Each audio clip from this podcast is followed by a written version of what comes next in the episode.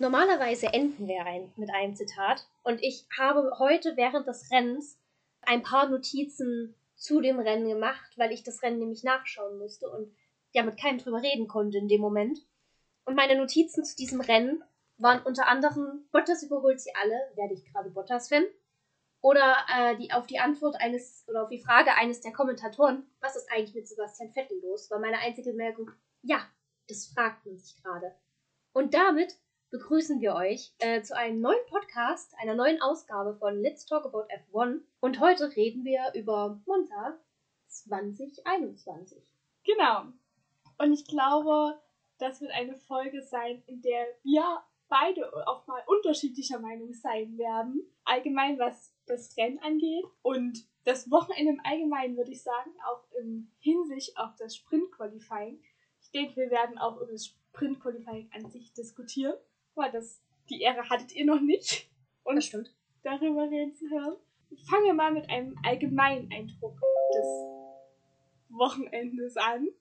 Wie fandest du denn das Rennwochenende an sich? Oder das, was du davon mitbekommen ja, hast? Ja, genau. Ich muss nämlich sagen, ich war im Urlaub. Das heißt, ich habe an sich nichts von der Formel 1 gesehen, außer das, was auf Instagram geteilt wurde.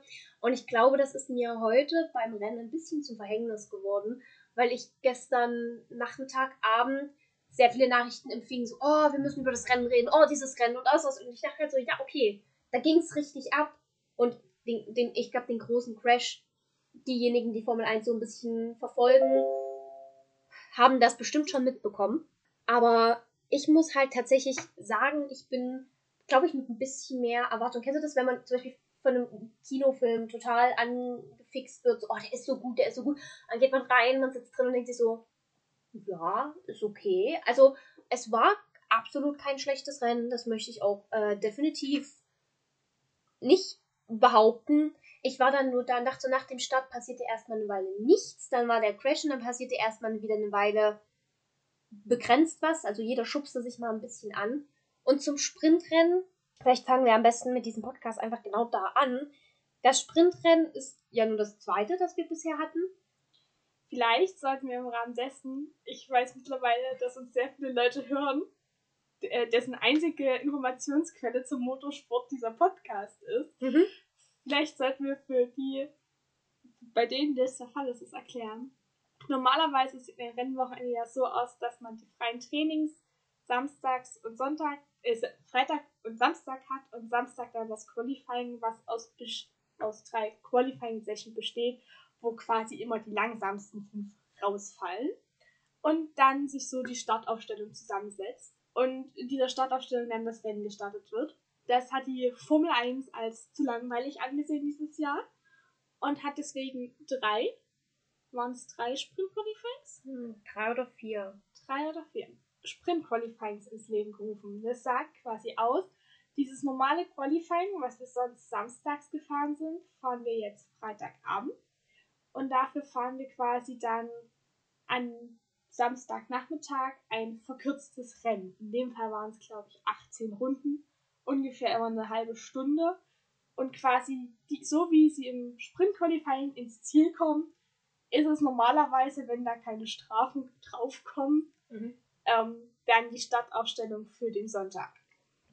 Ein Prinzip, das es in äh, unteren Klassen, also Formel 2, Formel 3, ja schon länger gibt. Ja in der Formel 1 eben gerade erst erprobt wird. Und das erste Sprint-Qualifying fand ich damals tatsächlich sehr aufregend, aber ich glaube, das lag mehr daran, dass es halt was komplett Neues so erstmal in der Formel 1 war.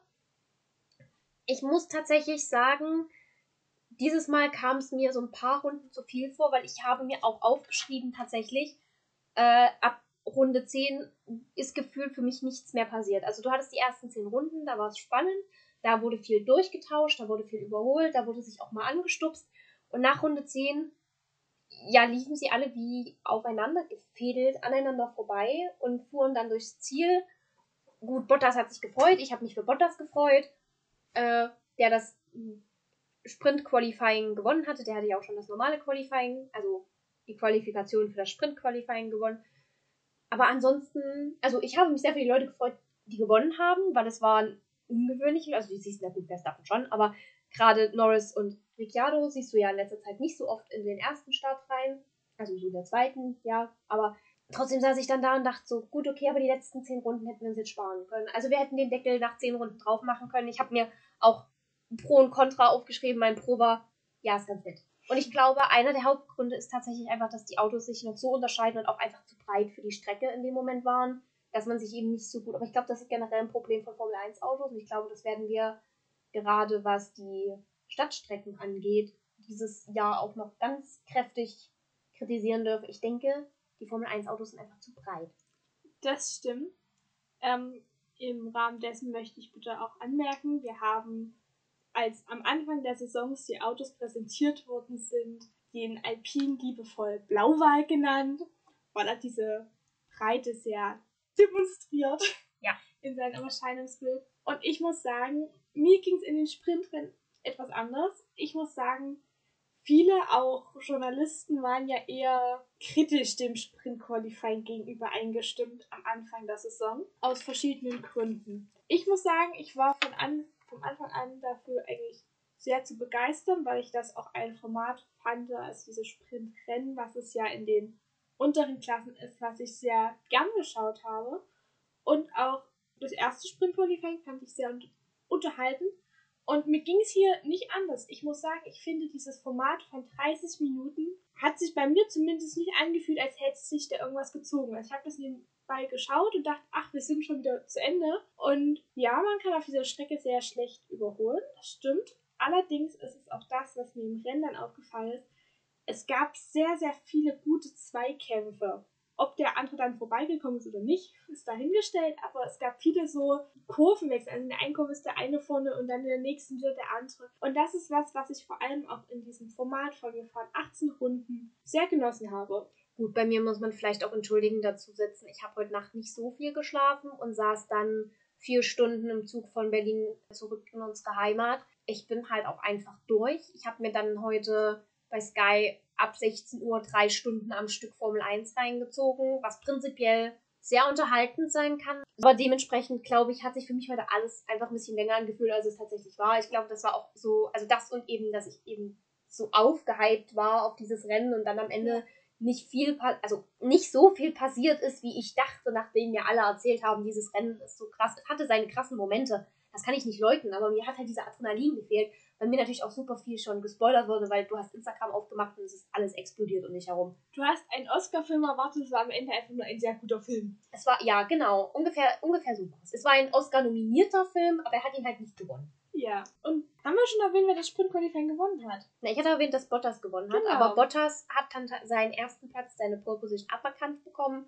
weil vorher eine Power Engine, also was am Motor gewechselt wurde was automatisch eine Versetzungsstrafe zur Folge hat. Das heißt, er musste von 19 musste er dann am Ende starten. 19 musste er starten, weil in diesem ähm, Sprint Qualifying Pierre Gasly einen heftig aussehenden Unfall hatte. Den, also ich wusste tatsächlich, dass Pierre irgendwie einen Unfall hatte. Ich wusste es noch am Rand, aber ich hatte den nicht gesehen.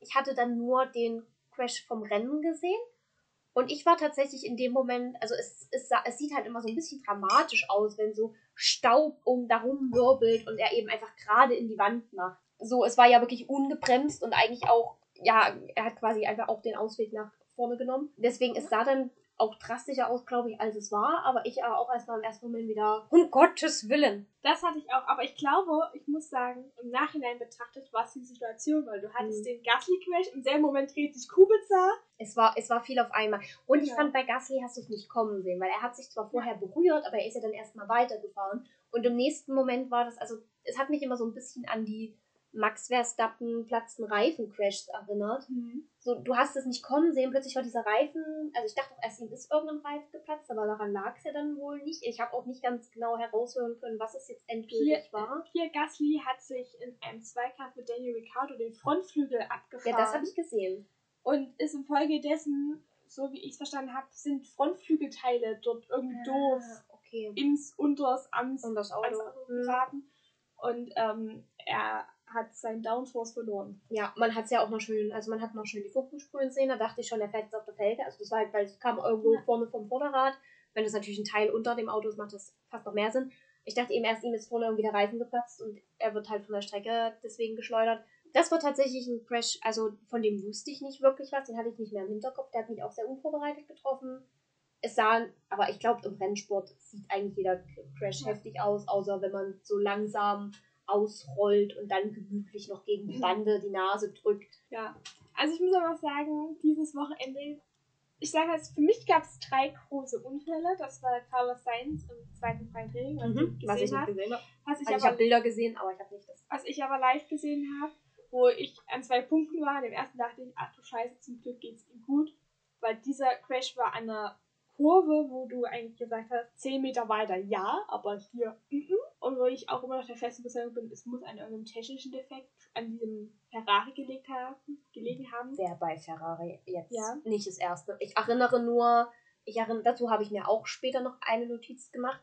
Ich erinnere nur an letztes Jahr Monza, als Sebastian Vettel sein Auto absolut nicht, also sein Ferrari damals noch, absolut nicht beherrschen konnte und einfach mal, es gibt bei einer Notausfahrt, also wenn man die Kurve nicht kriegt, gibt es ja immer noch mal Wege, wie man sie umfahren kann sozusagen. Und in dieser Notausfahrt, das ist eben eine Gerade, damit der Fahrer sich eben keinen Vorteil durch diese Gerade holen kann, stehen dort so Styroporblöcke. Und Sebastian Vettel ist letztes Jahr ungebremst durch diese Styroporblöcke gerast, weil bei seinem Ferrari irgendwie die Bremsung nicht funktioniert hat.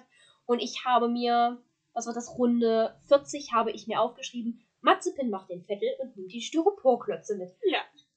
Das fand ich einen schönen Moment, der mich ans letzte Jahr erinnert hat. Aber wie gesagt, bei Ferrari ist es nicht ungewöhnlich, dass plötzlich die Technik einfach sagt, wir machen, wir machen das heute nicht. Wir gehen heute nach Hause. Mein zweiter Punkt war, also dieses Auto sah für mich zumindest so bis zum Cockpit komplett zerstört. Also dass dieses Ferrari-Team in der ja doch kurzen Zeit bis zum Sprint, es heißt Sprint-Qualifying, ich bin immer in der Versuchung, es Sprintrennen zu nennen. In diesem, bis zu diesem Sprint-Qualifying dieses Auto geschafft haben, wieder komplett aufzubauen, fand ich sehr bewundernswert. Ja, wobei ich generell irgendwie da die Formel 1 Crews sehr bewundere, aber das haben ja auch die, die Red Bull-Leute, haben das ja letztes Jahr auch ein paar Mal, gerade mit Alex Albon im Cockpit, mussten sie ja da ein paar Mal ran und auch ein paar Mal Nachtschichten schieben. Aber ich finde es generell immer sehr beeindruckend. Ich fand es dann auch sehr schade, dass weder Gasly noch äh, Tsunoda tatsächlich dann im Rennen, also beide Alpha Tauris waren ausgeschaltet, was, also beide wegen auch technischen Problemen im Akt, was ich halt schade fand, weil Alpha Tauri ist ja Scuderia, also es ist ja auch italienisch und dementsprechend ist es ja quasi ein Heimrennen für diese, dieses Team. Ist immer sehr schade, vor allem wenn man im letzten Jahr Imola hatte Gassi gewonnen, Monza. Weißt du es weißt du's Es noch? war Monza. Genau, es war also auf derselben gerade Strecke. Gerade wenn letztes Jahr eben noch große Erfolge gefeiert wurden mit Monza und dann eben das Auto gar nicht erst auf die Strecke kommt. Also bei Gasly saß ja, stand ja am Anfang noch immer in Pit, also er sollte eigentlich aus, der- aus der Box starten, aber das war dann zu riskant. Damit hast du mir leider meine Enttäuschung oder Verlierer des Rennens vorweggenommen. Ja, na gut, da würde ich mich auch anschließen. Ja, es war für mich Alpha Tauri und das hat sich für mich so ein bisschen übers das Wochenende durchgezogen. Im Qualifying Yuki Tsunoda im Q2 gewesen, seine Rundenzeit aberkannt bekommen und im Q1 rausgeflogen. Dann der Crash im, im Sprint Qualifying und dann, dass beide Autos nicht starten konnten. Das war für mich, ich, ich sag Verlierer des Rennens, weil sie haben verloren dieses Rennen. Ja. Zumal man auch sagen muss, dass hier Gasly mit der Leistung, die er die letzten Wochen gebracht hat, Ihm fehlen halt jetzt Punkte. ihm fehlen Punkte. Und das ist der nächste Punkt, sagt, ich glaube, der wollte an dieser Strecke auch wieder aufs Podium Mhm. kommen. Es war das, wo er seinen ersten Sieg eingeholt hat. Es ist ja schon was Besonderes für so einen Rennfahrer. Ja, das stimmt. Also das fand ich auch sehr schade. Es tat mir auch äh, für Pierre Gasly sehr leid. Yuki natürlich auch. Vor allem, weil es bei ihm ja an sich nicht absehbar war. Weil bei ihm war das, also ich meine, ja, okay, das Auto ist halt eingeschlagen, ne? Dass da halt irgendwas eventuell noch im Arm liegt. Ich meine, das hatten wir dieses Jahr schon in Monaco mit Charles Leclerc, der dann am Rennen nicht teilnehmen konnte, weil irgendwas im Auto nicht zu reparieren war. Da geht man irgendwie davon aus, dass es eher passieren könnte. Bei Yuki tat es mir dann leid, weil er ja eigentlich nirgendwo eingeschlagen war. Also das Auto hat eben einfach spontan entschieden, es möchte heute nicht fahren. Ja, schade für die Alpha Tauris. Aber lass uns doch vielleicht einfach mal zum Rennen übergehen. Ja. Wir sind am Ende gestartet mit Verstappen auf Pole Position. Dann hatten wir dahinter Ricciardo, Ricciardo und Norris. Genau. Ja.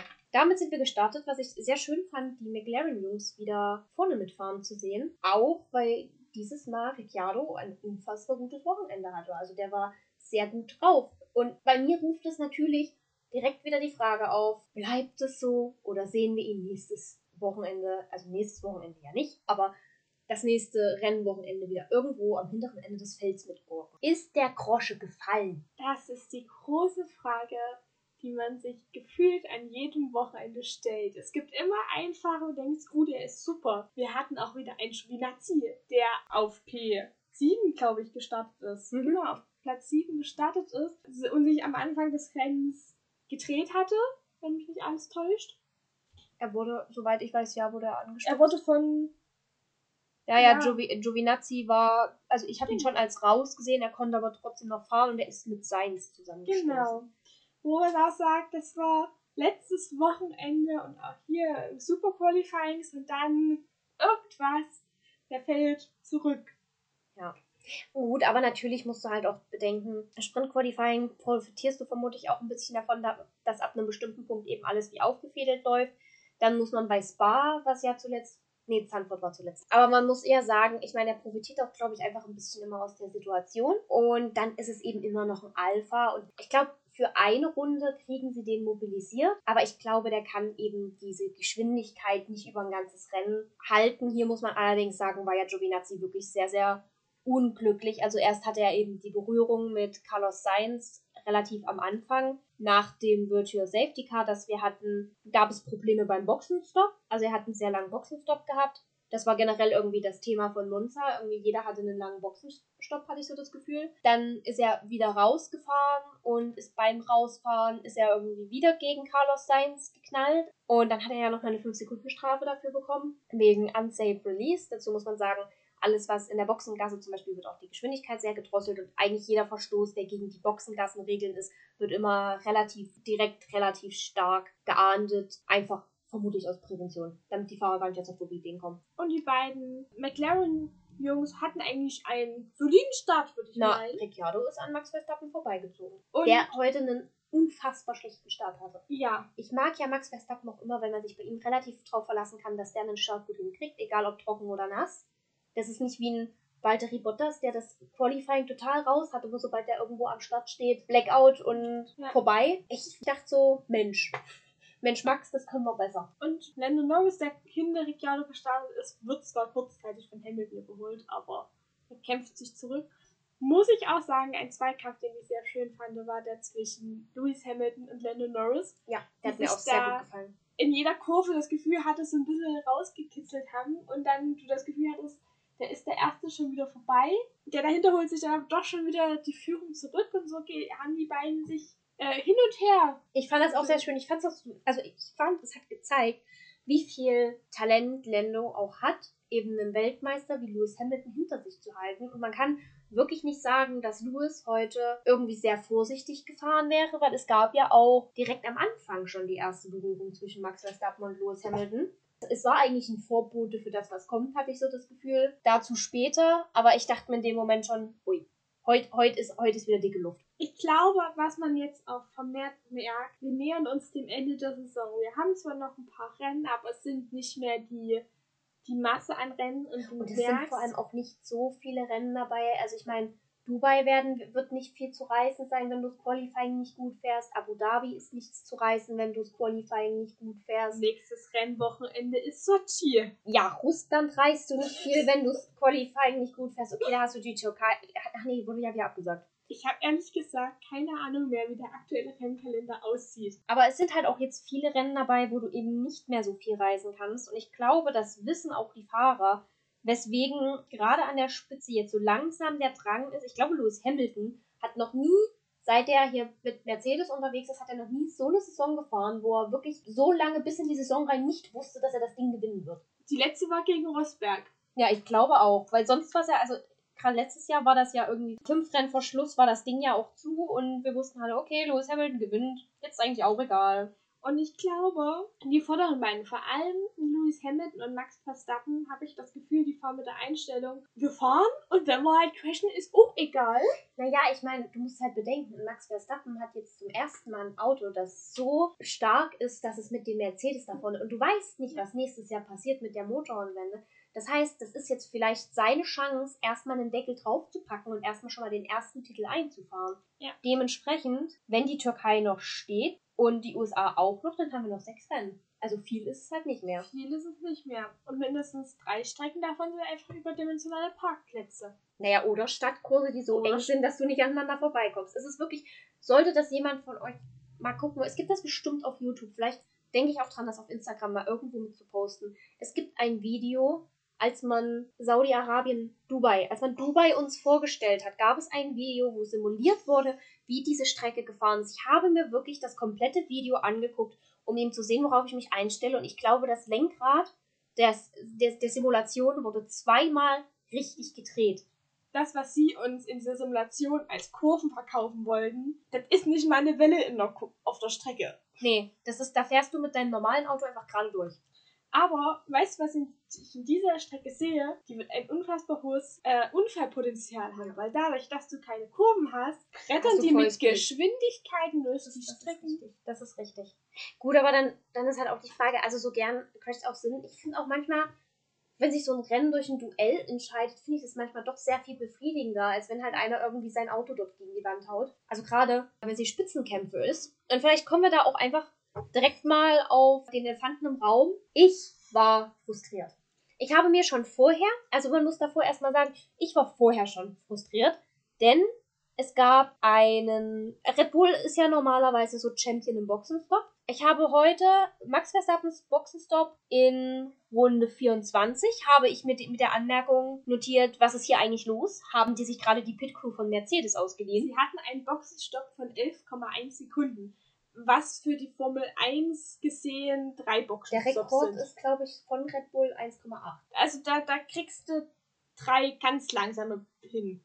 Und da, da war ich schon so ein bisschen frustriert, weil ich so dachte, ich, ich habe sowieso immer ein bisschen Stress, sobald die Reifenstrategie reinkommt. Da habe ich immer Stress. Weil so mit diesem, also es gibt, es gibt Undercuts und Overcuts. Das sind eben verschiedene Methoden, wie man eben jemanden überholt, wenn er gerade in der Box ist. Also wir sind schneller beim Boxenstopp und dann überholen wir den und kommen Wenn eher ihr raus. nicht wisst, was es ist, schaut euch ein RTL-Rennen an, danach Das wird ihr, mindestens viermal erklärt. Und ich, da, da war ich schon, da war ich schon, dachte ich so, ich habe dann auch noch angemerkt, Max schimpft, ich bin sauer, es läuft. Allerdings muss man dazu sagen, hat Lewis Hamilton danach genauso eine Platte im Boxenstopp hingelegt. Also Mercedes war heute irgendwie nicht besser drauf. Ich finde generell, der Einzige, der heute gut bei Mercedes drauf war, war Valtteri Bottas. Kommen wir mal zu dem Crash an sich. Kommen wir zum Elefanten. Kommen wir zum Elefanten im Raum. Verstappen, also anders. Hamilton fährt aus der Box nach seinem semi-guten Boxenstopp. Er war immerhin besser als der von Verstappen. Auch ein Satz, schütt- den man selten sagt. Schütt noch Salz in die Wunde. Los, hau, hau rein, Ein hau Satz, den man eigentlich selten sagt, dass ein Hamilton besser im Boxenstopp war als ein Verstappen. Und in der ersten Schikane, quasi direkt nach der Boxenausfahrt, sind die beiden sich, sage ich mal, uneinig, wer denn die Kurve als erstes nehmen darf. Und fahren neben, Sie sind sich nicht uneinig. Sie gehen beide davon aus, dass sie die Kurve als erstes verlassen. ja, dass sie sich als erstes verlassen. Die Frage ist, wer als erstes hineinfährt. Auch beide. Auf jeden Fall fahren beide nebeneinander in die erste Schikane durch die erste Kurve und man denkt, das sieht schon eng aus und sie kommen in die zweite Kurve und Hamilton ist eigentlich ein Stückchen weiter vorne mit seinem Auto und Verstappen quasi auf Hälfte des Autos neben ihm. Und sie kommen in die Kurve und auf der Seite von Verstappen gibt es Sausage Curbs. Das heißt, es sind einfach wie orangene Huckel auf dem Boden Mhm. die aber dadurch, dass die Formel 1 Autos ja sehr tief gelegt sind, öfters mal zum Verhängnis werden, weil wenn du da halt aufsitzt, Das ist eine wunderschöne Unterbodenmassage. genau. Und prinzipiell, glaube ich, waren beide Fahrer in dem Gedankenspiel, ich kann nicht weiter nach rechts und ich kann nicht weiter nach links, weil Ja. eigentlich hatten beide in beide Richtungen keinen Platz mehr. Es gab dann Aufnahmen, die gezeigt haben, dass Hamilton die Ideallinie schon verlassen hat und Platz gemacht hat, aber auf seiner Seite war dann halt die Strecke auch irgendwann zu Ende. Ja. Und das ist halt dieses Wesen, was ein Formel-1-Fahrer hat, der wird nie freiwillig sagen, okay, ich trete auf die Bremse vor, vor, ich rolle dir noch einen roten Teppich aus. Mhm.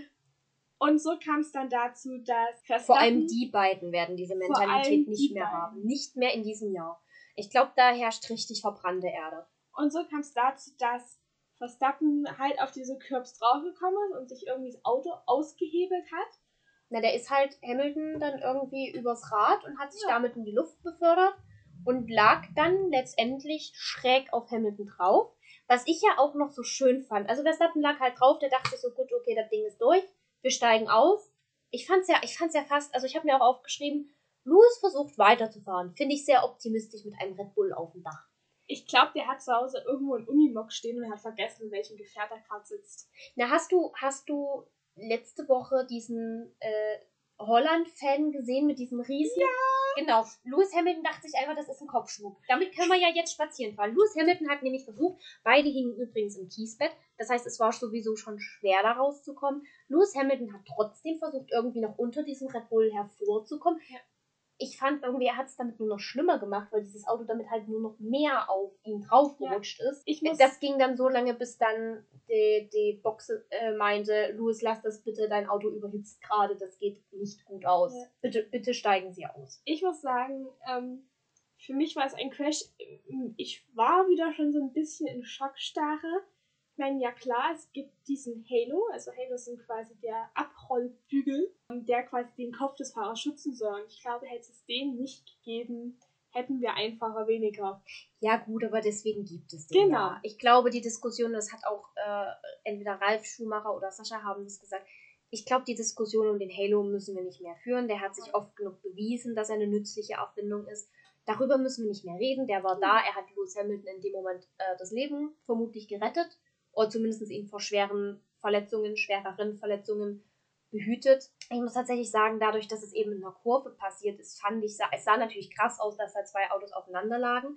Aber als der Red Bull ursprünglich drauf lag, war es halt mehr hinten. Also er lag halt mehr auf dem hinteren Teil des Autos. Und erst dadurch, dass eben dann auch Lewis noch versucht hat, irgendwie aus diesem Kiesbett rauszukommen, ist der eben noch mal ein Stück nach vorne gerutscht. Ich habe mir auch angemerkt, Slow Motion sehen sehr dramatisch aus. Also ich fand, als ich Slow Motion gesehen habe, dachte ich auch so, oh mein Gott, das ist ja so. Also hätte ich nur die Slow Motion gesehen, hätte ich gedacht, oh mein Gott, so ein krasser. Dadurch, dass man es aber in Live-Geschwindigkeit gesehen hat, dachte ich so, der ist krass. Der ist vor allem krass ungewöhnlich. Also das ist ein Crash, den werden wir, glaube ich, so oft nicht mehr sehen.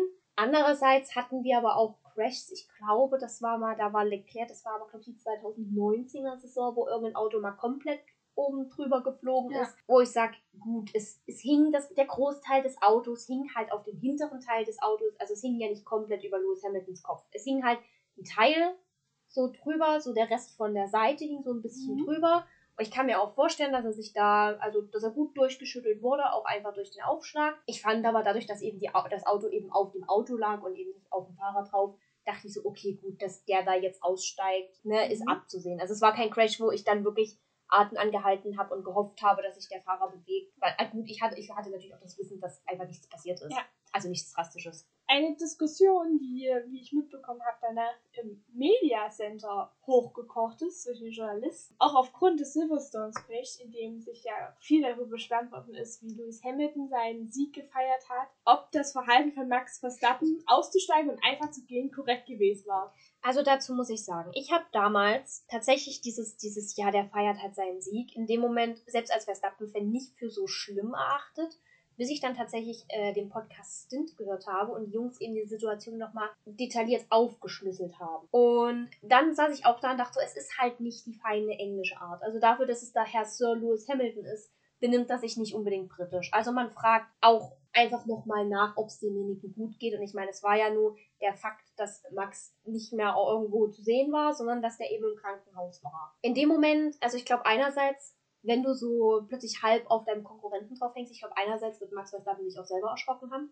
Ich finde, natürlich hätte man irgendwie mal rumgehen können und gucken können, hier, hey, bewegt er sich, ist alles okay. Aber ich glaube in dem Moment, wie gesagt, ich glaube zwei, ich finde es nicht die feinste Art, aber ich finde es auch nicht schlimmer, als Louis sich benommen hat. Weswegen ich sage, ich glaube einfach zwischen den zwei ist verbrannte Erde. Ich glaube, da wird keine Freundschaft mehr draus wachsen. Die fahren nicht zusammen in den Urlaub. Die fahren nicht zusammen in den Urlaub, richtig. Ich fand es, wie gesagt, nicht. Also, man hätte wenigstens mal rumgehen können, hätte gucken können, hier, ne, bewegt er sich? Oder von wegen so, hey, soll ich, kann ich dir irgendwie raushelfen oder so. Aber ich glaube, zu dem Zeitpunkt, als Max ja auch schon ausgestiegen war, hatte Louis ja noch das Auto an und hat ja noch versucht, da rauszukommen. Mhm. Ich glaube, da wollte er vielleicht auch in dem, oder da willst du dann noch nicht in dem Moment. Und ich glaube, du willst dann auch nach so einem Crash einfach ins Fahrerlager und deine Ruhe haben. Ich fand's, wie gesagt, ich fand's auch nicht die feinste Art von Max. Andererseits sitze ich halt da, Louis benimmt sich halt nicht besser, weswegen ich es jetzt nicht schlimmer finde. Ja. Also natürlich sagt man ja immer, äh, behandle jeden so, wie du behandelt werden willst. Bei den beiden weiß ich nicht, ob der Satz noch irgendwas bringt. Also schlimmer auf, auf gar keinen Fall. Ich verstehe die Man Diskussion. hätte sich halt als größere Person Genau, ich verstehe die Diskussion aus dem Punkt von dem Max Verstappen, der Mhm. sich aufgeregt hat, dass es gar nicht geht, wie sich Es sind ja auch beide- hat. Was ich halt auch immer wirklich unfreundlich fand, war ja auch, dass Hamilton danach auch nie wieder irgendwas zu der, also zu der Diskussion. Es ging ja auch, er wurde ja auch oft dafür kritisiert, dass er eben nicht nochmal nachgefragt hat oder nicht nochmal. Und er hat das ja gar nicht eingesehen. Ja, Und das, deswegen glaube ich dann halt auch, dass halt Max da sagt, nö, dann sehe ich das halt jetzt auch nicht ein. Ja. Und ich glaube, die sind halt beide unfassbar stur. Die haben ja auch beide keine Schuld dran, wenn man sie fragt. muss aber sagen, was mich überrascht hat, es hat keiner ein böses Wort danach verloren. Mhm. Es waren beide, naja, er hätte mir mehr Platz lassen können. Sehr zivilisiert. Mhm. Gerade für einen Max Verstappen, der ja wirklich Mhm. gerne schimpft. Und aber auch ein Dr. Helmut Marko Mhm. und auch ein Toto Wolf. Es Ja. war sehr viel Harmonie in diesem Fahrerlager. Und das ist wieder sowas, weißt du, genau deswegen fühle ich mich, das, das hat mich so gestört, also dieser Louis und Max und die Fans alle mit und hoch und runter und Silverstone. Deswegen sage ich immer, ich spreche Silverstone so ungern an, weil es so eine Disharmonie in diesem kompletten Paddock, es gab so dieses ständig hin und her auch zwischen, zwischen Christian Horner und Toto Wolf. Ich meine, na klar, die werden das auch alles über die FIA irgendwo ausgetragen haben, was da im Hintergrund für Worte geflogen sein werden. Ne? Aber am Ende des Tages, einerseits möchte ich dazu sagen, irgendwer hat Lewis Hamilton scheinbar einen vernünftigen PR-Manager besorgt, der dann Oh, gesagt hat, ja. du halt lieber die Klappe, dann sag lieber nichts. Ehe du was Blödes sagst, sag lieber nichts, weil ich fand, Lewis Hamilton hat so in den letzten Wochen ein paar Sachen immer sehr unklug gehandelt Ja. auf Social Media. Also, wo ich halt immer dachte, so, die haben doch eigentlich alle PR-Berater. Hast du den Kommentar von Walter Bottas zu dem Crash gesehen? Ich hatte die Memes dazu gesehen, Es als gab- sie die, ihm diesen Crash gezeigt Genau. haben. Es gibt ja die typischen Siegerinterviews, sprich die ersten drei, die auf dem Podium stehen, nachdem sie ihre Autos abgestellt haben, alle einmal umarmt haben und sich gefreut haben, interviewt sie meist irgendein ehemaliger Formel 1-Fahrer oder irgendjemand. Journalist. Auf jeden Fall war dann Valtteri Bottas, da er ja Platz 3 geholt hat durch eine Strafversetzung von Paris. Ich möchte ganz kurz, also wenn wir jetzt schon zu Valtteri gehen und dass er Platz 3 geholt hat, möchte ich ganz kurz erwähnen. Valtteri Bottas, ich, ich habe mir, wie gesagt, heute notiert, Bottas überholt sie alle. Werde ich gerade Bottas finden. Ich habe wirklich kurz überlegt, ob ich mir nach diesem Rennen Valtteri Bottas Merch zulege, Ja. weil dieser Mann dieses komplette Feld so komplett ungestört von hinten aufgeräumt. Also nicht ungestört im Sinne, dass sich keiner zur Wehr gesetzt hat, sondern einfach so, ich fand das, du hast gar nicht mehr gemerkt, plötzlich war er auf Platz 17, dann war er auf Platz 10, dann war er plötzlich auf 9 und dann guckte ich auf meinen Fernseher so, warte, Bottas ist auf 4. Wann ist Bottas? Bot Walter Bottas hat heute, finde ich, und da möchte ich ganz kurz vorwegnehmen, mein Sieger des Rennens. Valtteri Bottas ist für mich heute der Gewinner dieses Rennens. Der Mann hat sich von Platz 19, gut mit Versetzung von Paris, immerhin auf Platz 4 vorgearbeitet. Und das ist sonst was, wofür man den Lewis Hamilton immer in den Himmel lobt. Und ich fand bei dem Valtteri Bottas ist es fast so ein bisschen untergegangen, dass der ohne irgendwo auffällig zu werden, einfach von hinten durch dieses ganze Feld gepflügt ist. Ich habe mir irgendwann aufgeschrieben, Bottas Runde 22 auf P8. Wann ist das passiert? Richtig. Genau, und auf jeden Fall war er dann bei diesen Siegerinterviews, und ich weiß gar nicht, wer sie geführt hat, auf jeden Fall meinte der Interviewer von wegen, hast, was ist deine Meinung zu dem Crash zwischen deinem Teamkollegen also Hamilton und Verstappen? Und Walter meinte, ja, habe ich nicht gesehen. Und der Journalist dann ja hier auf den Videotafeln hinter dir wird das übertragen. Schau mal hin und sag das, sagt er die Meinung. Und Walter schaut sich das an und sagt dann, naja, das war halt Pech. Ja, aber es war so cool, weil ich fand es noch so geil. Der, der Kommentator meinte dann noch, oder der, ich weiß gar nicht, ob der Kommentator oder der Interviewer meinte dann so, ja, das braucht ja noch Zeit, um es zu verarbeiten. Ich sag so, da, nee, Bot, das ist das einfach scheißegal. Der denkt sich so, das ist nicht mehr mein Problem ab nächstes Jahr. Ich hole jetzt hier noch raus, was rauszuholen ist, und dann fahre ich nächstes Jahr fett bei Alfa Romeo. Und was der Typ da vorne mit seiner 44 auf dem Deckel macht, das geht mich nichts mehr an. Ja, ein Thema, was wir nachher noch kommen, unsere Teamtipps, Mhm. würde ich mal nach hinten verschieben, in dem Themenblock sind. Du meinst die, die, wo wir raten, was innerhalb der nächsten drei Tage bekannt gegeben wird? Ja, ich glaube und es auch. dementieren. Und es dementieren? Genau. Eigentlich lagen wir nur mit einer Sache bisher falsch. Ja. Ja. Na, du mit zwei, aber Ja. Kommen wir später drauf. Auf jeden Fall möchte ich in dem Zusammenhang auch noch das Thema ansprechen, dass sich ja dann auch so ein bisschen die Gerüchte oder Theorien gesponnen haben zu, war es Absicht von Verstappen? das finde ich Quatsch. Also, ich, Ich auch. glaube, es ist ja, wird ja auch immer so diskutiert, ja, Louis macht das ja auch mit Absicht.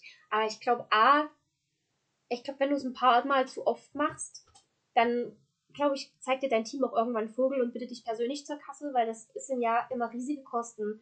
Und dann am Ende des Tages, ich meine, guck, wo Max Verstappen gefahren ist, guck, wo Lewis Hamilton gefahren ist. Die beide hätten noch gute Punkte in diesem Rennen holen können. Ich meine, wie, wie viel ist Max jetzt vorne? Fünf Punkte? Drei. Das, drei. Das ist kein Vorsprung. Nein. Mit einem Lewis Hamilton am Hintern ist das kein Vorsprung. Ja. Und es ist halt auch, was tatsächlich lebensgefährlich ist. Und ich de deute doch beiden genug Vernunft zu, dass sie so eine so einen Mist nicht mit. Ich, ich Ja. traue dem Lewis Hamilton zu. Es gab ja letztes Jahr so ein, zwei, also gerade so ein paar Abflüge von Erdem, wo dann mal so kurz gezuckt wurde.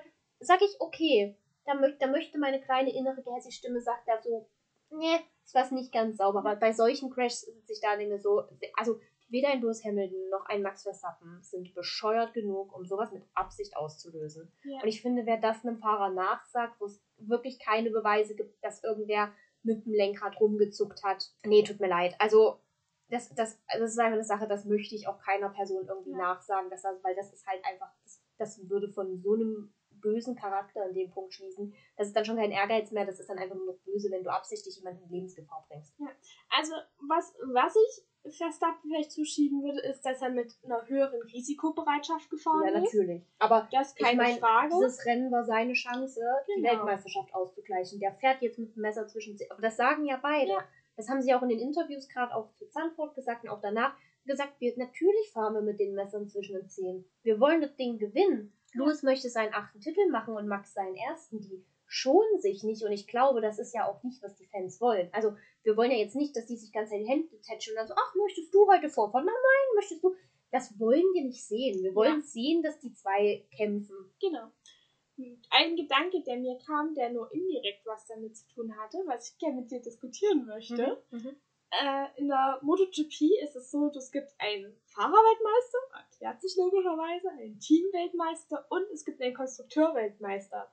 Das Mhm. heißt, das Team, beziehungsweise nennen wir es mal die Firma, also ob Yamaha oder Honda oder KTM, die, Die quasi, Marke? genau, die Marke, die Werksstellen und die Motorenstellen machen auch quasi nochmal einen Titel Mhm. unter sich aus. Wäre das was, was man sich für die Formel 1 vorstellen könnte? Nein, weil wir momentan nur zwei Marken haben, die ihren Motor dort im Rennen haben. Und Honda, aber die steigen ja nächstes Jahr aus. Hm? Weswegen es halt wäre, entweder ja, gewinnt der Ferrari-Motor oder gewinnt der Mercedes-Motor. Und ich Mhm. sage mal so, wie es aktuell läuft, äh, wir, wir warten das nächste Wir Jahr haben ab. noch einen Renault-Motor. Ja, oh, ich hab die Ren- Renaults vergessen. Und als wären wir ja schon bei vier. Und Ja gut, aber wie Red gesagt, Bull fährt Honda ja trotzdem mit dem Honda-Motor. Ja, Oder na, lassen wir es Red Bull-Motor nennen. Das ist ein Aber anderer es ist ja trotzdem unfair. Du hast vier Mercedes-Teams, du hast ein Honda, nee, zwei Honda-Teams, du hast ein Renault-Team und nochmal drei Ferrari-Teams. Also, Man muss dazu sagen, die Konstrukteurstitel werden dort nicht so vergeben, dass man sagt, es werden alle Punkte zusammengezählt, Mhm. sondern immer der Beste wird quasi gewertet. Und ich kann mir zum Beispiel vorstellen, dass man sagt, man nimmt den Besten und den Schlechtesten von einem und macht da eine. ja, aber ich glaube, in der Formel 1 fehlt immer noch die Markenvielfalt, als dass Mhm. sich das wirklich rentieren würde. Ich, und ich glaube, es wäre auch ab einem bestimmten Grad unnötig. Weil, wie gesagt, Mercedes hat halt ihr Werksteam. Und wenn Mercedes Werksteam gut abschneidet, hat Mercedes die Repräsentation, die es gerne Mhm. möchte. Also, natürlich schreiben die sich in Aston Martin oder McLaren auf die Flagge, wenn die gut fahren. Definitiv, das macht, würde ein Ferrari mit einem Alfa Romeo oder einem Haas genauso tun. Wenn sie halt aber nicht gut fahren, dann das Mercedes Werksteam. Aber ich glaube, dann ist es Mercedes, dann prallen die mit ihrem Werksteam und machen damit Werbung. Ich glaube, ich, ich denke halt für die Formel 1 ist es halt relativ unnötig Hm. es ist halt, ich sag mal, für die MotoGP macht es halt Sinn, weil du eben, also weil du halt Teams hast, die eben mit den Marken anders kooperieren, aber du hast halt nicht wirklich Werks, also ich weiß nicht, wie du die Werksteams hast. Es gibt für jeden Hersteller, die haben auch ein Werksteam, das deren Hauptteam ist und Ja. die Kundenteams sind quasi ähm, für manche Juniorenteams, für manche halt wirklich Kundenteams, wo du sagst, wenn ihr mir die Bikes abkauft, gebt ihr mir Geld, sind wir auch nicht böse drüber. Ja. Also es ist schon vom Prinzip her ähnlich wie in der Formel 1. Ja, aber ich denke, für die Formel 1 ist es halt noch ein unnötiger Wettbewerb, den keiner braucht. Also das löst ja nicht das Hauptproblem, das wir haben, dass die Autos immer noch zu unterschiedlich sind. Das löst auch nicht das Hauptproblem, das wir haben, dass die Weltmeisterschaft, also gut, diese müssen wir jetzt ja mal ein bisschen ausgliedern. Das ist so ein 2016er Beispiel aktuell. Aber so die letzten Jahre, also Lewis Hamilton ist ja seine Weltmeisterschaften straight durchgefahren. Ich finde, wir müssen erstmal an den Mhm. Problemen arbeiten, dass wir irgendwo auf ein ähnliches Level von der Leistung kommen, dass eben so Sachen wie ein Sprint-Qualifying auch wirklich ihre volle, das entfalten können, was, was sie können könnten. Bevor wir darüber diskutieren, müssen wir jetzt noch einen Wettbewerb einführen, den am Ende Ja. vielleicht trotzdem Mercedes einfach mit sich einsackt. Dann hat Mercedes irgendwann so viele Trophäen, also ich weiß sowieso nicht, wo Lewis Hamilton mit seinen ganzen Pole-Trophäen hinmacht. Der baut sich zu Hause eine, eine Reifenburg, keine Ahnung. Ich habe gesagt, er verschenkt sie an Kart-Teams. Vielleicht sind das wirklich funktionale Kartreifen. Das könnte ich mir vorstellen. Das fände ich super. Ja, nee, aber ich würde sagen, wir bleiben bei den zwei Weltmeisterschaften, die wir haben. Die sind schon, also ich finde, die sind dieses Jahr sind ja auch die Konstrukteursweltmeisterschaften sehr spannend. Also gerade weil eben McLaren ist, die Ferraris haben immer mal ihre Hochphase, das heißt, die kloppen sich da irgendwo miteinander. Dazu muss man ja sagen, Ferrari hat ja eigentlich zwei sehr starke Fahrer, aber halt ein schwächeres Auto. Und McLaren hat eigentlich ein starkes Auto, aber halt nur einen starken Fahrer, der das Auto umsetzen kann. Ja, Dementsprechend fahren die irgendwo so auf einer Ebene, wo sie miteinander so ein bisschen konkurrieren können. Über Aston Martin reden wir gar nicht. Ja. Das, das, ne, das Thema deprimiert mich. Wie gesagt, was ist mit Sebastian Vettel los? Man fragt es sich, man fragt es sich. Wobei er ja heute auch wirklich viel Pech hatte. hm. Also er hatte ja mit Stroll, hatte er ja mal ein, zwei Kappeleien, dann wurde er von Mick mal angeschubst. ich glaube, Mick tut ihm das, so leid. Ja, aber natürlich. ich glaube, Mick schickt für den Aber- jetzt die nächsten drei Monate Präsentkörper, um Ja, sich dafür auch. zu entschuldigen. Ich glaube auch. Aber ich meine, es ist eine Sache, die kannst du nicht vermeiden. Ich meine, dass du halt bei so einer engen Strecke wie Monza auch mal mit jemandem zusammenstupst, den du Zumal eigentlich das war da ja auch in der Situation irgendein Alpin dabei. Ich vermute Esteban Ocon, wo Alonso weiter vorne war. Esteban Ocon war heute generell sehr schlagfertig. Der hat sich Aber ja auch direkt zehn. mal eine 5-Sekunden-Strafe eingehandelt. Ocon? Ja. Für was? Vettel hatte eine Berührung mit Ocon. Ach, Und äh, Ocon drängte Vettel ab. In, in Runde Ah. 16 oder 17 habe ich mir aufgeschrieben, dachte ich. Mhm. Und ich habe mir da mal, ich habe mir noch angemerkt, meine, also ich meinte so, meine personal opinion ist, es ist ein Race-Incident, also sah so in den Replays aus. Und ich habe gesagt, maximal eine kleine Strafe für. Ocon. Es kamen 5 Sekunden. War okay. ich habe mir aufgeschrieben, Berührung Ocon und Vettel. Nichts Dramatisches. Ja, wie gesagt. Aber Ocon war heute generell sehr stoßfest. Ich muss auch sagen, Ocon ist wieder so ein Fahrer, wo ich denke, der ist mitgefahren. Bestimmt, weil mir wäre jetzt aufgefallen, wenn es nur 19 Fahrer waren. Aber was er so direkt Ich habe, gemacht mir hat. heute, ich habe mir heute nebenbei beim Aufschreiben so meine ganzen Abkürzungen vorne in Inhaltsverzeichnis gemacht. Und ich hatte so richtig Probleme, weil halt die Alpha Tauris nicht mitgefahren sind. Ich habe mir gedacht, welches Team habe ich denn jetzt vergessen gerade? Und bin dann von oben nach unten durchgegangen. Aber die sind, sie sind die, diejenigen, die raus sind, sind immer so leicht ausgekraut, ganz unten am Bildrand. Ich dachte, welches Team fehlt? Ich habe die doch alle. Das, ah ja, ah ja, warte, die Alpha Tauri sind noch da. Ich muss auch sagen, ich finde, dieses Rennen spiegelt für mich gerade sehr gut den aktuellen Stand der Leistungen wider. Ja. Du hast einen Bottas vorne, du hast die beiden McLarens vorne, du hast mein Gewinner des Rennens. Also, also bei den McLaren spiegelt es die Auto, die Ja. Leistung des Autos wieder, nicht was Danny Ricciardo bisher. Ja. Das klingt immer, als bäsche ich den Mann. Ich mag Danny, Danny Ricciardo und ich wünsche ihm, dass es bleibt und dass er erfolgreich so weiterfährt. Aber ich bin halt auch irgendwo McLaren-Fan und ich möchte das Beste für das Team. Und bis, also wenn er jetzt so weiterfährt wie heute, dann ist er das Beste für das Team und dann wird's super. Dann wird, dann könnte das auch nächste Saison richtig super werden. Habe ich jetzt, glaube ich, oft genug, oft genug gesagt. Und dann kommen wir zu meinem Gewinner des Rennens. Ja. Mein Gewinner des Rennens ist ein Team. Das war Ferrari. Stellvertretend für die Das ganzen habe ich, ich möchte ganz kurz sagen, das habe ich nicht erwartet.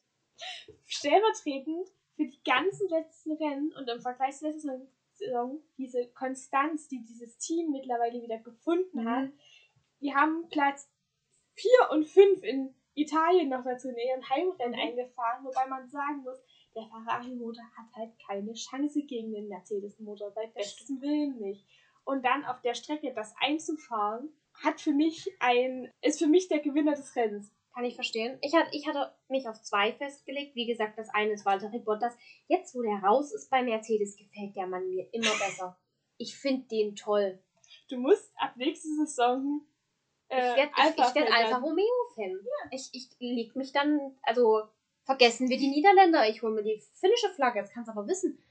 Nee, aber bei mir war es einmal, einmal Walter Bottas, einfach weil er ohne groß Aufsehen oder irgendwie groß Drama, der ist einfach von hinten, hat er das komplette Feld aufgerollt und ich finde, das zeigt, was er halt eigentlich in der Lage ist zu tun.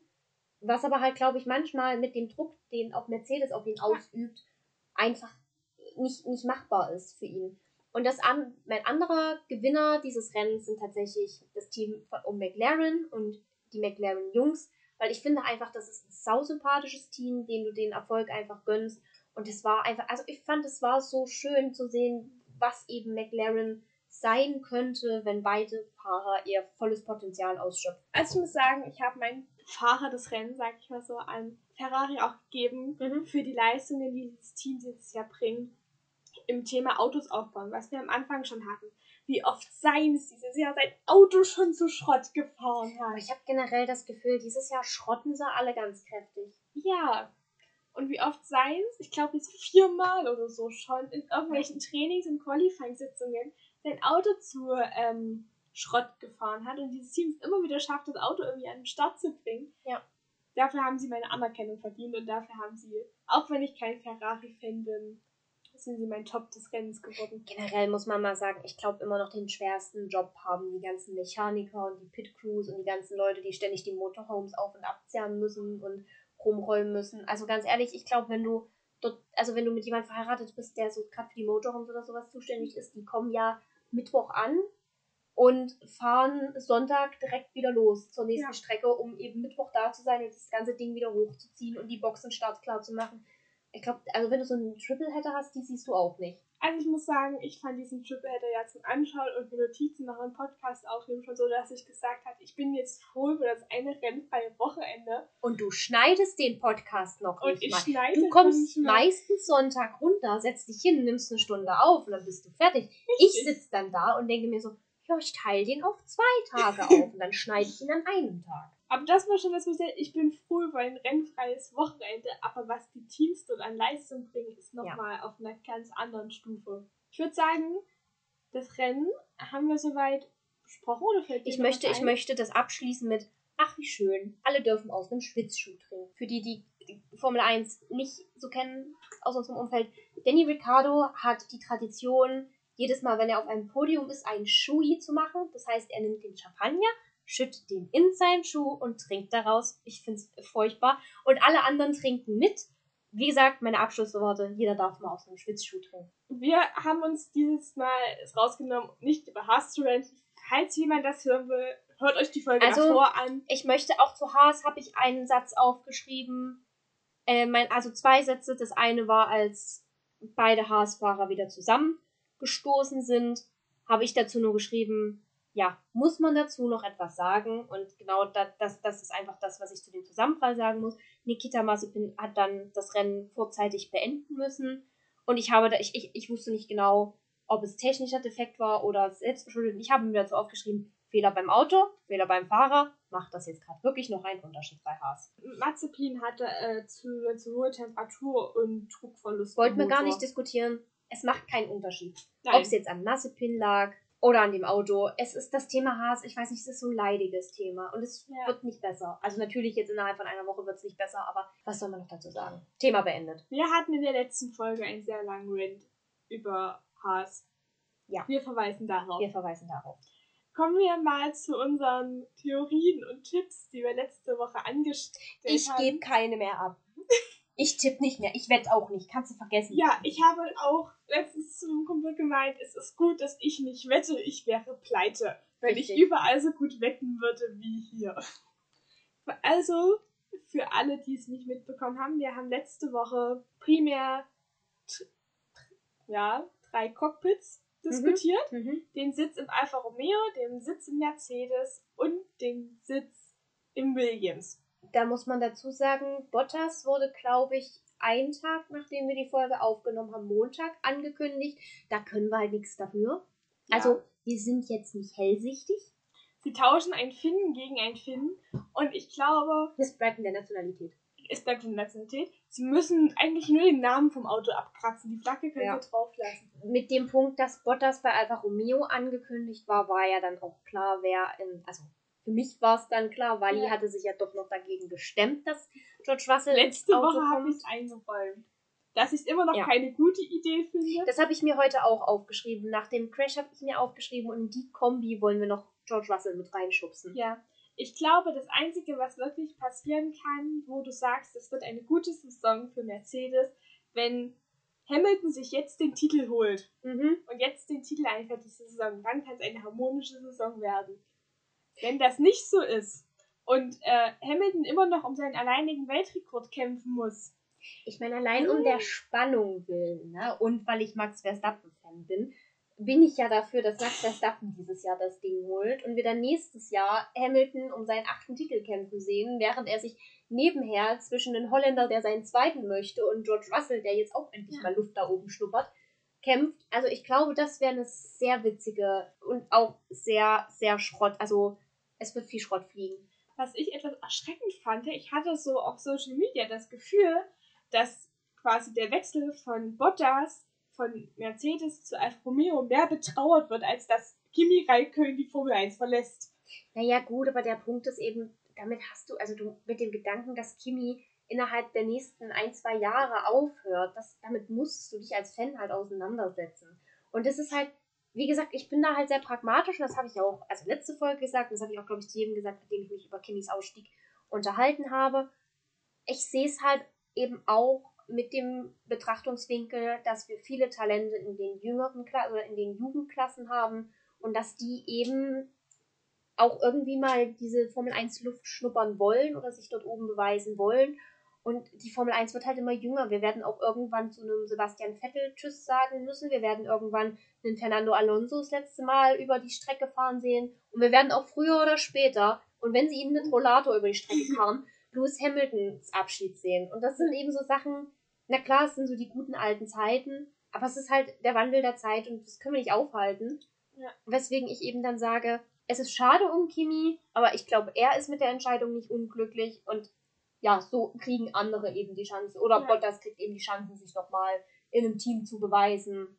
Ich muss sagen, ich fand Dass ja... ihn anders aufnimmt, wollte ich das ja. jetzt auch. Dankeschön. ich muss sagen, ich fand ja die Abschiedsworte von Hamilton zu Bottas sehr lieb. Mir hat mal äh, er hat geschrieben, dass Walter Bottas sein bester Teamkollege war. Ein Klammer hat mir gefehlt, weil du mich gewinnen lassen hast. Klammer ja, zu. weil du mir nicht einen Weltmeistertitel weggeschnappt hast. Nico. Ja, es war wieder so ein leichtes Nico hatte, Nico hatte dann auch bei Sky, also bei dem englischen Sky, hat er auch noch so mal ein, zwei Kommentare dazu ins Antwort gegeben. Ja. Ich fand es ein bisschen witzig. Ich auch. Die Liebe ist noch da. Und ich muss auch sagen, ich fand die Abschiedsworte von Latifi zu Russell sehr niedlich. Ja. Latifi schrieb, ich dachte, Teamkollegen, die zusammen in den Urlaub fahren, bleiben für immer Teamkollegen. Aber ich meine, es war ja unvermeidbar, dass George Russell früher oder später in den Olymp der Formel 1 aufsteigt. Und somit hatten wir bei Williams dann ein Cockpit frei in das der Fahrer gekommen ist, bei dem wir uns letzte Woche sicher waren, dass es nicht passieren wird. Ich möchte ganz kurz anmerken, an die FIA und generell an die Formel 1. Ich finde das Mobbing. Ich finde es Mobbing, dass wir eine Folge aufnehmen, über Themen diskutieren und das noch so, ja, das könnte sein und das könnte nicht sein und spekulieren und ich die Folge noch nicht mal geschnitten habe und schon rauskommt, nee, der geht dahin, der geht. Ich so, weißt du, die Leute, die sich die Folge anhören, müssen denken, die, die Weiber haben doch einen Knall, haben die nicht auf ihr Handy geguckt. Nee, die Weiber nehmen normalerweise Sonntagabend auf. Ja, das stimmt. Mobbing. In dieses Cockpit ist dann, wie gesagt, Alex Elben gekommen. Ich hatte sogar noch überlegt, auf Instagram noch eine Umfrage, so ein paar Tage nachdem die Folge raus ist, wenn so ein paar Leute schon mal reingehört haben, zu starten. Denkt ihr, Alex Albon geht zu Williams? Ja, toll, super. Das war ja aber nichts weil Alex Albin irgendwie ein paar Tage nachdem die Folge rauskam, so angekündigt hat, ja, ich fahre jetzt übrigens für Williams. Das ist, ich weiß immer, also das ist eine Comedy, wo ich sage, äh, also ich hatte bei Alex Albin schon letzte Saison das Gefühl, nach den ersten zwei Rennen dachte ich, das ist so ein Esteban Ocon, der fährt mit. Aber was hat er jetzt die ganze Zeit gemacht? Ja, es war wirklich, also, naja, mich hat es halt immer so ein bisschen geärgert, weil halt Red Bull auch letztes Jahr schon so ein paar gute Momente hatte und ich immer so dachte, das, was jetzt auch zum Teil manchmal noch mit Paris ist, wo ich mir denke, hm, halt doch bitte irgendwie mit, was das Auto kann, damit die in der Construction-Weltmeisterschaft eben nicht einen Klotz am Bein haben. Und bei Alex muss, Alex muss man halt leider sagen, genau das war er halt letztes Jahr für Red Bull. Also, dass er rausfliegt, stand ja, glaube ich, also das war damals ja noch klarer, als das Bottas dieses Jahr Mercedes ja. verlässt. Aber ich, ich sage, also ich weiß auch nicht so richtig, ob er da jetzt wirklich nur ein Jahr Platzhalter macht für den Fall, dass Mercedes sich dann meldet und sagt, nee, wir möchten dann doch gerne einen unserer Junioren hier drin haben. Oder ob das, das jetzt tatsächlich über mehrere, ich, ich weiß auch nicht, was zu erwarten ist, weil ich meine, Gut, Alex Albon ist an sich ein sehr talentierter Fahrer, absolut. Aber es ist halt ein Williams. Ja.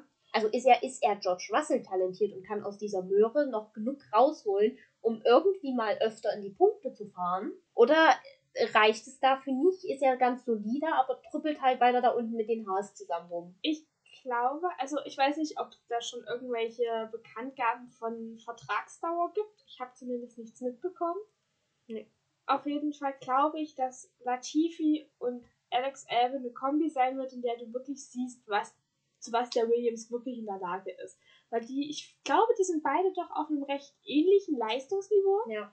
Ich glaube, auch in Latifi wird oft unterschätzt. Nee, bin ich absolut dabei. Also, ich, ich sage ich ja schon immer. Genau, und ich glaube, die fahren einfach so sehr auf einem Level. Ich glaube, realistisch gesehen, auch jetzt Latifi ist jetzt im Rennen auf P11 gelandet. Die werden sich so um mal einen Punkt kämpfen. Ja, ja. Wir haben mal ein oder wir haben mal zwei Punkte und versuchen am Ich Ende meine, Haas und einfach Du musst Romeo zu natürlich schlagen. auch sagen, bei Williams musst du ja sagen, die haben ja jetzt doch ein paar finanzielle Mittel mehr äh, zur Verfügung. Einfach dadurch, dass ja das Team letztes Jahr aufgekauft wurde und eben nicht mehr im Privatbesitz ist, so wie es eben bei Haas ist. Gut, die haben halt jetzt Papa Massepin mit drin, aber wie viel Geld der wirklich, also ne, ob der jetzt genau, es kann ja auch sein, dass der ungefähr ähnlich reingibt wie Latifis Papa, dementsprechend Latifis Vater ist der einzigste Formel-1-Vater, vor dem ich keine Angst habe, dass er Mafia-Boss ist, weil ich ihn einfach noch nie gesehen Ich habe. wollte gerade sagen, ich habe ne, so, so wie du Latifi nie irgendwo siehst, siehst du auch deinen Vater nirgendwo. Alle, also so die anderen sehr engagiert Formel 1 Papas, also so die, die Geld geben oder die, die ihren Sohn halt pushen, das siehst du ja immer mal, aber Durch was Latifis Vater Geld bekommen hat, weiß ich auch nicht. du, um fair zu sein, ich will auch gar nicht wissen, wie Mazepins Vater Geld gemacht hat. der ist Russe. Ähm, Mafia. Möglich, nicht auszuschließen. Genau, aber also ich, wir warten mal ab, was der Williams in der Entwicklung nächstes Jahr bringen kann. Weil, wie gesagt, es sind ja jetzt andere finanzielle Umstände und ich hoffe natürlich, dass die ein halbwegs vernünftiges Auto hinzimmern, das vielleicht mit den Alphas mithalten kann. Fände ich persönlich schön zu sehen. Am Ende des Tages, was Alex Albon da jetzt bringt. Vielleicht spielt der Christian Horner auch unter der Hand so ein paar Mercedes-Motoren-Geheimnisse zu.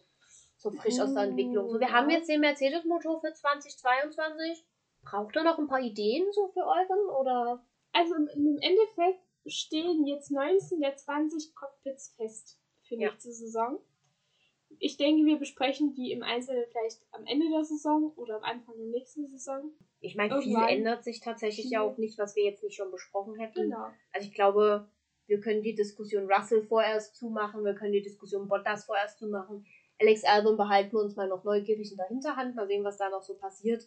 Und dann schauen wir Vettel mal. ist ja auch noch, also was theoretisch nicht bestätigt. theoretisch nicht bestätigt, aber irgendwie dann ja doch bestätigt. Man weiß es Das nicht. ist ein Rum. Also äh, äh, Ottmar Safnauer meinte ja, es gibt keine, Ob also sie verhandeln jetzt nicht mit jemand anderem, aber man müsste noch so ein paar Vertragsdetails klären. Aber der ein, das einzige noch offiziell offene Cockpit ist das im zweiten Alfa Romeo. Und für mich Ja. gibt es da die Möglichkeit, entweder ist da Giovinazzi oder Nguyen wird drin. Ja, sehe ich genauso. Aber ich stelle da jetzt keine Vermutung mehr an, weil dann ist es nämlich morgen bekannt. Wenn ihr nämlich den Podcast hört, wisst ihr es vermutlich eh schon. Genau. Es ist Gut, ich würde sagen, da haben wir ein sehr spannendes Rennen gehabt, das wir besprechen konnten. Ich bin jetzt saumüde. Ich jetzt noch Haare waschen und ins Bett. Mir zieht hier gerade schon die Augen zu.